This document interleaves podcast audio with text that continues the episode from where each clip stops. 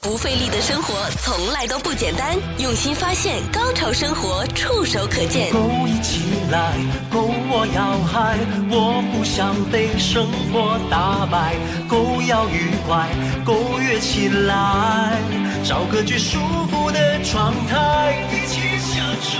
不需强求，找到最熟悉的节奏。回到你我那个年代，时间太长，忘掉烦恼。你需要暂时停下来，找到对生活的态度，享受最高潮的生活。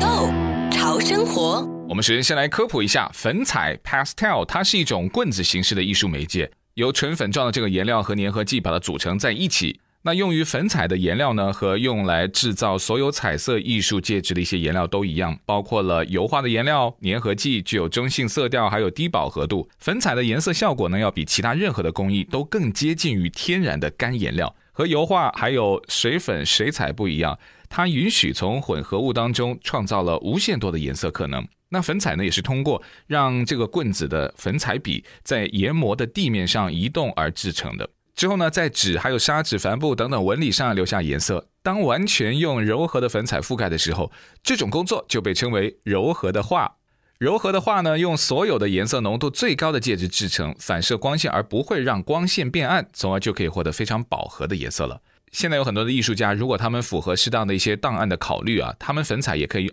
粉彩也可以用来制作一些永久性的艺术作品。粉彩的制造起源于最早的十五世纪，由里奥纳多·达文西提到了柔和的媒介。他在一四九九年抵达米兰之后，从法国的艺术家让·博瑞尔那里了解到了这一点。欢迎你收听和收看《购潮生活》，我是潮生活主理人小伟。今天我们的节目继续邀请到的是来自马来西亚的华裔人气粉彩导师 Sarana。他也是日本 JPHAA 和谐粉彩指导兼培训导师，日本结晶之花学院 Premium Partner School 儿童美术老师，全职的心灵粉彩美育工作者。今天呢，是我和 Sarana 老师呢，在上一期的这个访问过后的第二部分，讲述了他在曾经的四年时间，每一年都抽时间到日本学这个和谐粉彩之后，终于学成归来了。那之后他回到马来西亚，怎么去展开他的这个一见钟情的粉彩的教育事业呢？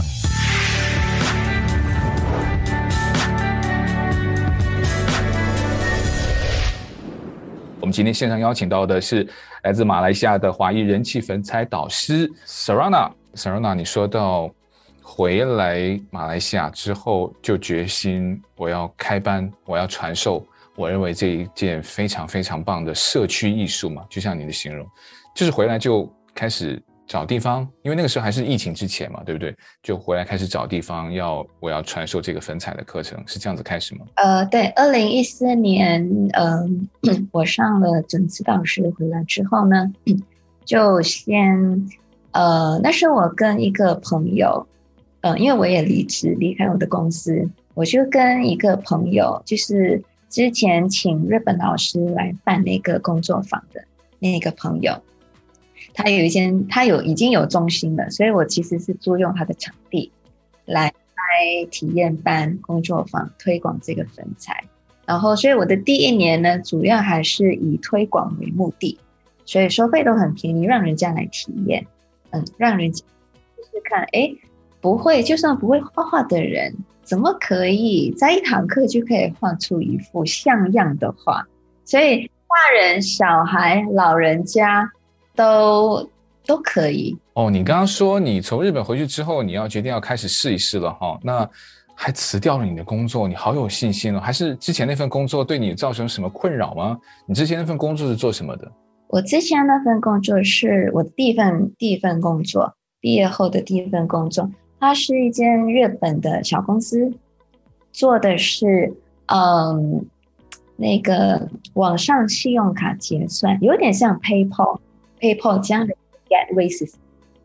只是说他们日本用不一样的 gateway，呃不一样的系统来做这个信用卡网上结算。那时我刚入职的。嗯，主要是做一些就是行政上、行政上的工作，然后帮助呃，就是个日本老板在马来西亚当地的一些事务之类的，嗯，然后呢，过后再慢慢就是升级到经理的位置去，呃，觉得去就是 handle 那个网上的商家，网上的商家的处理他们的 portfolio。处理结算他们每个月的账单或者是他们的问题之类的，然后也包括去呃去找新的商家来用我们的系统。听起来你很重要诶，你怎么可以那么轻易的就说不做了？诶，你要知道你现在在马来西亚是网红，你可能现在就是说的每一句话，甚至说你之前做的每一个决定。可能会对一些后辈就造成很大的影响，就是想啊，我以后我也要像 Sarona 一样啊，我要追逐我的理想。是当初发生了什么事情吗？职位那么高，我不觉得是不是收入的问题，我也不觉得，哎，你也是哈日一族，哎，到日本公司，我觉得还蛮蛮搭的呀。你是受到什么委屈了吗？呃，我在那一份呃，在那间公司呢，只待了三年。然后其实，在做到一半的时候，就是可能做了两年之后，我每天，因为我每天都要通勤，很早就要起身，然后到我的我家也离离那个公司蛮远的，因为它是在吉隆坡市中心，不是在吉隆坡呃外的地区，所以每天六点多就要大清早就要出门，然后转巴士，然后转转地铁之类的。所以我每天在通勤的时候，我就就是跟所有的上班族一起挤挤公车、挤地铁，然后我看着他们的脸，就是大家都是一副那种怎么说呢，扑克脸吧，呃，很我不知道怎么形容那个。你怎么会那么八卦？我我其实早起啊，我连自己都还没照顾好，我没有心思去关注别人。可是你怎么会关注到别人的脸？都是充满着压力，甚至可能会看得出他不开心。对对对，就是很没有感觉的，呃，一种感觉的的表情，呃，或者是为了上班而上班的那一种感觉。然后我开始问我自己，呃，这个是我要的生活吗？嗯，我我我是不是接下来的十年、二十年、三十年，我都要这样子度过我的人生呢？每一天去上班、下班，然后每个月领一份薪水，那这个是我要的人生呢？所以在那个时候，我开始有这样子问我这样的一个问题，然后。呃，我当然，因为那个时候薪我的其实薪水是算不错的，以一个毕业生呃来说，然后当然呃职位也还不错，也混得还不错，然后所以我有一个想法，就是说，嗯，我就趁我就给我自己十年的时间去呃做做就是打工，然后存至少要存一笔积蓄吧。然后存到了一笔积蓄之后呢，我会想要开一间画室，教小朋友画画。那个时候是我当时的一个梦想想法，嗯，就是打工十年，存开画室，嗯，对对，其实挺好的呀。为什么没有好好的去坚持？就是，呃，因为我再确认一下那个时间点，那个时候是已经在上班的期间，你每一年在那个四年里面，每一年有去日本没有？不是。那个我去日本是我离开公司之后的事哦。可是呢，我第一次接触粉彩的时候呢，呃，还有前面我两年半自己摸索，那个时候我还在我还在打工，嗯，我还在打工呀。然后呃，也有兼职，就是周末也有兼职去教去一个老师的呃画室当助理，就是儿童班当助理。就是你用大概三四年的时间完成了十年的积蓄啊，其实也可以这样理解。那么我就可以追逐我的梦想了。哎，可是我很好奇啊，你这骨子里就是很喜欢美术。你看，像你刚刚提到的啊，我要去像一些大学毕业生，对吧？那我要努力工作，工作除了我说我要。赚到我的积蓄之外，那肯定有很想做的事情。你选择的是要开一个能够传授画画的一个这样子的一个班，那可想而知，这个画画对你来说就是好像与生俱来的。那你从小是处在一个画画世家吗？还是你从小的时候是受到什么样的影响，会对这方面特别的感兴趣呢？我从小就喜欢画画，当然因为家里也家境，小时候的家境也不是说很好，嗯，然后可是就是很喜欢画画。然后呢，呃，我还记得小学我们每次做那个造句的练习，然后那个作业簿就是上面一百是空的，下面一百就是格子，让你写一个练习，写一个句子，然后上面你画画，比如说妈妈买了十粒苹果，OK，你写这个句。然后你上面就要画十粒苹果之类的，是享受做这样的练习，因为可以画画，可以填色。所以画画是我从小就喜欢做的呃事情爱好。然后是到了高中，那时高中高二的时候，就你需要选择你你升学你要读什么科系，嗯，然后可是那个时候的我。呃，对于升学中那种科系，其实也不太了解。然后我以为就是说，哦，喜欢画画，那就去念一个设计科吧。设计，我想要念服装设计。其实当时我不知道，原来有一个叫做纯美术的科系可以练。那当然，我跟父母提到说要念服装服装设计，那就不两两位老人家就当然就不不赞同了。因为当然，因为这是一个很冷门的行业，当然在本地来说还算是蛮冷门的一个行业，然后也有竞争，嗯，哦，可是我相信，如果当时我跟我父母说我要去念纯美术，他们也应该不太鼓励吧？对啊，因为担心你以后自己都养不活，还要我们两老来照顾你，对不对？因为很多老人家现在就想嘛。可是你想啊，有很多的职业，像我们都不知道，可能未来十年会不会出现什么新的职业。那在当时，你现在回过头看，是不是有一点点？如果再回去给你挑一次的话，你可能会更加直接的就直接，就是朝着你现在要做的事情，早早的选择，早早的坚持，也不用做那么多的放弃。嗯，我相信，呃，那如果我早早就会选择那条纯美术的戏，那。我也许今天不会遇到和谐分子啊？怎么说？因为你那个不是会离他更近了吗？呃，因为人生所有发生的事情都是冥冥中已经安排好的。我今天可以接触到这个和谐粉彩，那我之前必须经历过这样的一个路。我今天才会走到我今天，成为我今天的自己。如果我当初那个时间点，我走的是另外一条路，不一样的，那就是完全不一样的人生跟方向的。那这是我自己的一个相信啦。是啦，因为我们现在就是已经在回到过去嘛，所以我们很难说当初如果不是这么选择，那你的那个十字路口会做什么样的选择，又会。经历什么样的人生，我们很难就是给出一个标准的答案，你只能也是靠想象和假设嘛。但我反正我此刻感受到的就是，爱情是不能用来考验，可是梦想是需要考验的。因为你经历过一些考验的时候，你会发现，它真的是我的梦想。往往你可能梦想太轻易的，或者说你一下就想到的，很多时候都不是你最后你可能想要去坚持或是追逐的那个梦想。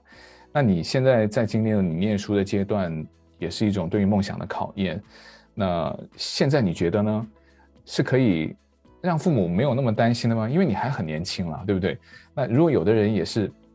不管他是不是要从事粉彩，或者说在你的故事里面，他会听到一些他可能未来也必须要面对的事情，就是我要不要这么做？那你觉得你现在是可以用粉彩，呃，或者说用画画的这个技能？就能够维持我自己的生活了吗？嗯，那我觉得我我自己个人本身是非常幸运的一个人。那呃，我三我就是之前的公司打工三年，离离开了之后，然后就决心提提早提早实现我的生活。所以那个时候我其实那时候只打工三年，积蓄不多。所以就拿了大部分的积蓄，开了一间小画室。我先从教小朋友开始，儿童班，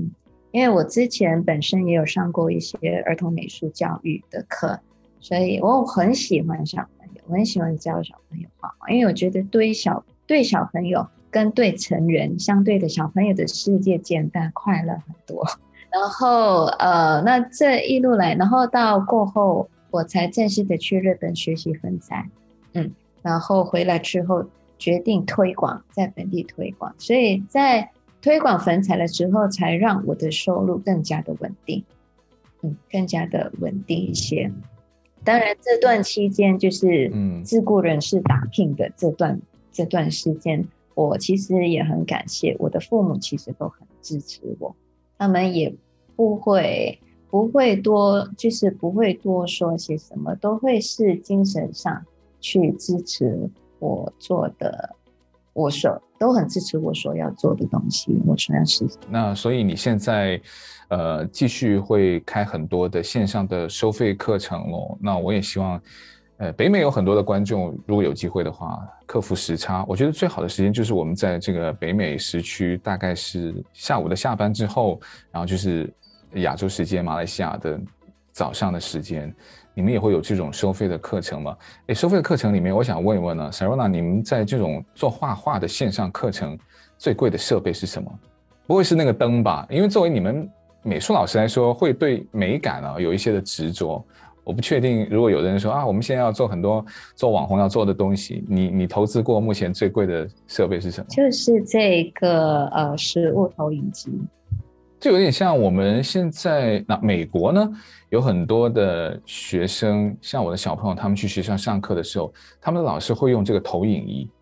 它这个算是投影仪，可是你这个是要做呃 Zoom 的时候的线上 Live，他可以看到你下面的东西的。对对对对。所以需要切换那个镜头，然后切换到这一个呃这一个 camera，所以它就可以照到我的桌面，学生就可以看到我的 live 的示范。哦，那你有几个镜头？呃，我如果在 Zoom 的话，我可以同时有两个镜头，一个就是学生可以看到我，然后再 share share 另外一个呃就是 share 他的这个镜头，所以学生可以同时看到我，也可以可以看可以可以同时看到我的画面。然后另外一种方式就是说，我把我现在就是我的镜头呢切换成他的镜头，那看不到我，只是看到桌面。哦，那所以就是在那个一千人的时候，你自己就占了两个名额了，对不对？呃，也没有嘛，因为其实切换镜头不需要多一个多一个位置啊。对对对，我在想说，其实我有一些蛮好的设备，它还可以切换同时四个镜头。我就想，Sarona 老师还是那么有追求的，到时候可以像什么，呃，不同的角度啊，甚至是呃，还有一些你可能呃会分享一些网络上面图片的，都可以实时的进行。那那个可以慢慢的去去 upgrade 了。可是如果想参加的话，那在线上还是跟真人授课，跟你以前真的面对面还是有不一样吗？有没有哪一些状况？或者说会经常出现的问题，嗯，你以后也会提醒啊，以后可能在线上课程的时候还是要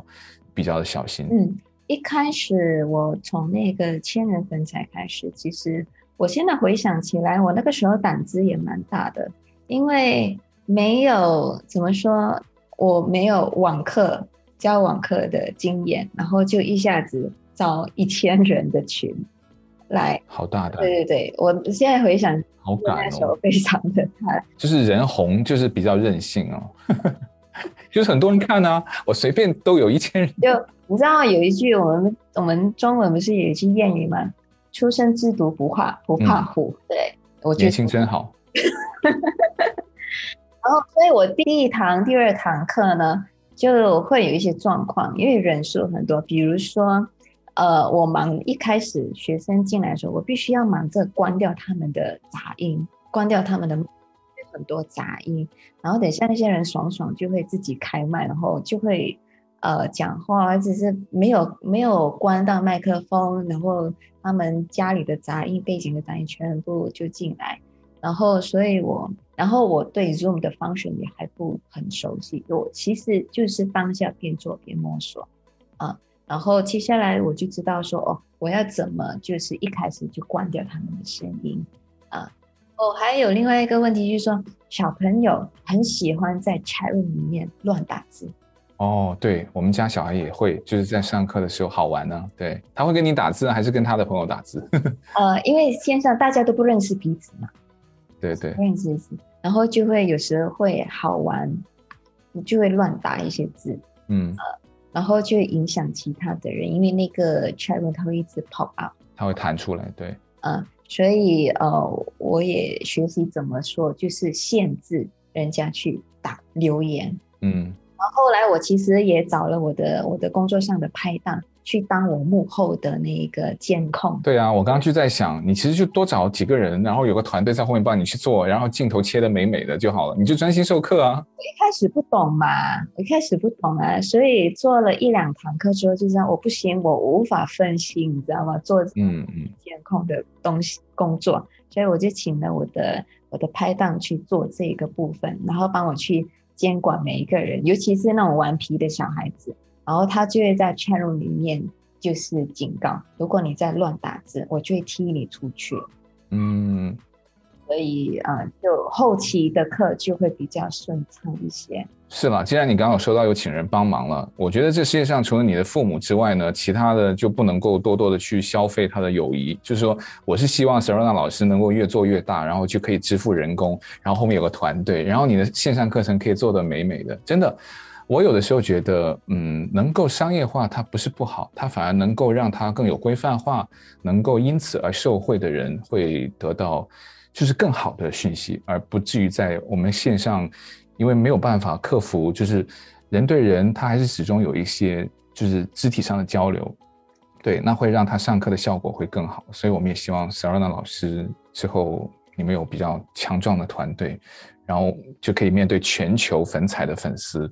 现在是不是只有一千人哦？你们那个级别是不是可以再扩扩张一点？就是加人吗？对啊，可以加两千吗？还是一万？他的那个 Zoom 的配套。如果以个人名义注册的话，好像就是一千人就是上限，然后有那个就是商业级的那种配套，就是你有公大公司注册的配套。我印象中，它好像是有一个五千人的，呃，五千人的那一个配套。嗯，当然，其实我那个一千人两个月结束之后，我就回复到比较小小班制的网课。哦，呃。小班制的网课，然后那操控上来说，其实就嗯简单很多。嗯，我还蛮期待 Sarona，你到时候可以做一个大公司的，就是五万人的，我们都可以全球一个线上，还可以挑战这个金氏世界纪录，我觉得也蛮好的。那你未来呢？未来或者说二零二一年吧，因为我们现在时间是来到二零二一年了哈，你会有一些什么线上的活动？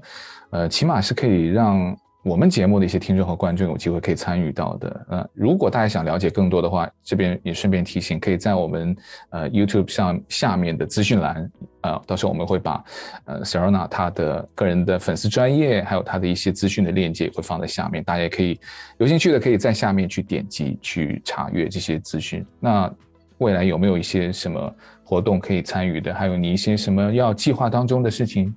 嗯那二零二一年今天现在都来到四月了嘛，差不多要半年了。那我目前其实嗯在上着我的培训课，我上着绘画治疗的培训课，所以大概有六周的时间都没有教课。那到五月下旬的时候呢，我就会恢复一些网课。它有我其实本身有一些主题性的工作坊，给一一日的工作坊，比如说。呃，童话系列的有小王子，呃，龙猫系列，或者是呃佛，目前也在设计着跟佛教禅还有禅有关的一些粉彩的系列，所以这是我自己去设计的课程，嗯，就设计我自己喜欢的，我有 feel 的课程，嗯，然后呢，呃，当然，呃，之前有开。有开过的一些，比如说培粉彩指导师培训课，也都会慢慢的去恢复，就是嗯。呃，给一些有兴趣想要成为指导师的人，嗯，来去嗯。跟一些呃不同派别的认证的粉彩课吧，嗯，然后当然社区性的粉彩课呢，我目前其实有。每个月参与一个 Art Jamming 的一个活动，嗯，然后呃，so, 其实学生就每一周每一周一堂课，然后大家就是一起来聚会。那这个是有一个主办方他结合了呃五位老师，来自不同国家的粉彩老师，然后每个月给带领一堂课这样子 Art，Jenny，所以他收费很亲民，然后是比较大众化、比较亲、比较普及化的一个社交啊，不不是社交，社区社区性的社区艺术是嗯。那你会考虑会再开线下的吗？因为后疫情的时代，我们可能再想远一点。呃，线下的课我也会恢复一些，当然，因为也要就会有更多的那个，因为在新常态之下开的课，你有许多的 SOP 需要遵守，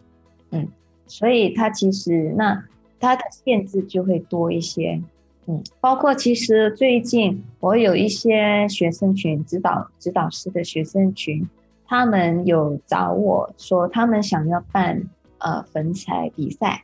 粉彩比赛啊、呃，就是公益性的比赛，OK，呃，就找我去做顾问之类的。然后其实我们在开会讨论的时候呢，也是会顾及到说，因为现在疫情，其实很多事情都还不还还还不明确、不明朗。所以我们也只能把这个活动，比如说把这个活动放到年尾，或者是明年，哦，来去做那个一个一个策划。嗯，很多事情都还是要看当下的那个疫情的趋势到怎到什么程度，它会不会减缓？嗯，然后相信现在有了疫苗之后呢，呃，就希望可以可以。可以比较好一些。反正我就感觉到哈，那如果能够在坚持做着自己喜欢的事情，不管外面发生什么的变化，你总是能够看到他在身体里充满这种幸福的因子，或者是可以让你感受到他这种快乐。呃，Serona 也就是这样子的一个人。那也希望你能够在这个粉彩，在你的这个艺术梦想当中，能够继续坚持，然后能够把你这这股的坚持，把这种。幸福的讯息能够传递给更多的人。反正我也学习到了，日本和谐粉彩的确是一种像跟自己对话的一种艺术，也像你说的是一种社区的艺术。我就觉得它更像是跟我自己对话的一种很自我的一种艺术。不管你任何的年纪，也不管你有没有画画的技巧，短短的二十到三十分钟就可以让你完成一部让你看起来非常简单又开心的作品，还可以疗愈自己。所以也希望我们。今天这期的节目，我们的内容也可以传递给大家这种幸福快乐的讯息，也希望对大家有所启发。非常感谢来自马来西亚的华裔人气粉彩大师哦，你是粉彩导师 Sarana，谢谢你，谢谢 Vic 的采访，谢谢大家的收听。